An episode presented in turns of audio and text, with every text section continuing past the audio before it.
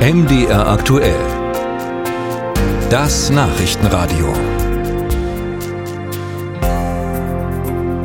Aus dem oft zitierten Lehrkräftemangel der letzten Jahre und Jahrzehnte könnte schon bald ein Lehrkräfteüberschuss werden. Das jedenfalls legen die Ergebnisse einer neuen Studie der Bertelsmann Stiftung nahe.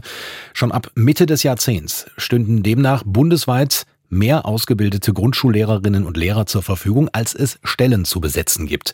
Von knapp 100.000 fertig ausgebildeten Lehrkräften ist die Rede.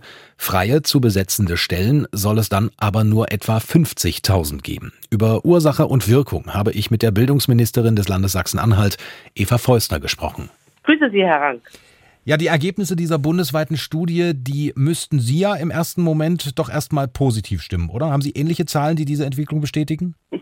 Es stimmt mich, sage ich mal, so optimistisch. Wir haben ja derzeit ein großes Problem, was den Personalbedarf in unseren Schulen anbelangt.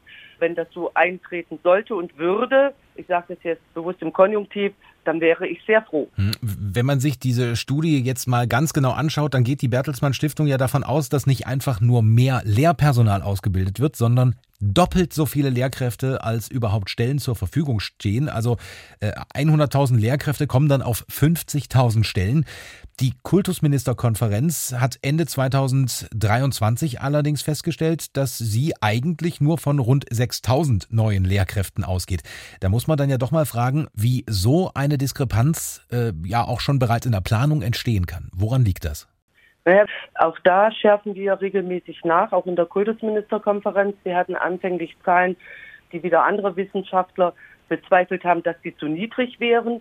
Die sind nach oben angepasst worden, auch aus unterschiedlichen Gründen heraus, Migration, Ukraine und so weiter. Wir machen, nehmen da auch regelmäßig Anpassungen vor. Was zukünftig ist, weiß man ja nicht.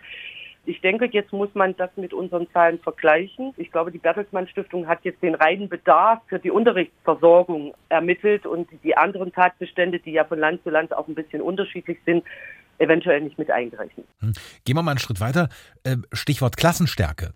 Können sich Eltern da jetzt vielleicht schon so ein Stück weit vorfreuen, dass äh, Lehrer in Zukunft tatsächlich weniger Kinder betreuen und äh, sie mehr Zeit haben, sich besser, spezifischer und intensiver um die Schützlinge zu kümmern? Ist das realistisch oder ist das eine Möglichkeit? Ja, auch, auch das äh, ist sicherlich eine Möglichkeit oder beziehungsweise wäre schön, wenn wir da äh, unsere Grundschullehrer da unterstützen könnten. Äh, man muss ja nicht für alle Unterrichtsfächer einen zweiten Lehrer in der Klasse haben, aber äh, für bestimmte Bereiche ist das sicherlich ein, ein guter Ansatzpunkt und Aspekt. Wäre schön, wenn wir da auch noch mehr machen könnten. Jetzt wird natürlich äh, seit Jahren über das Problem des Lehrkräftemangels diskutiert. Äh, sehen Sie das vielleicht auch als Chance, die zum Teil ja wirklich verfehlte Personal- und Bildungspolitik der vergangenen Jahrzehnte da wieder so ein Stück weit zu korrigieren? Auf jeden Fall. Es ist ja immer ein bisschen antizyklisch, wenn man das mal so sieht. Ne? Also wir haben zu viele Schüler im System, dann fangen wir an, äh, mehr Studienplätze zu generieren. Eher die dann fertig sind, dauert ja immerhin so ein Studium sechs bis sieben Jahre. Und das ist, glaube ich, jetzt mal eine Chance, wir haben doch die demografischen Zahlen vor uns liegen. Und das ist in der Vergangenheit aus meiner Sicht nicht gut und auch nicht richtig gemacht worden.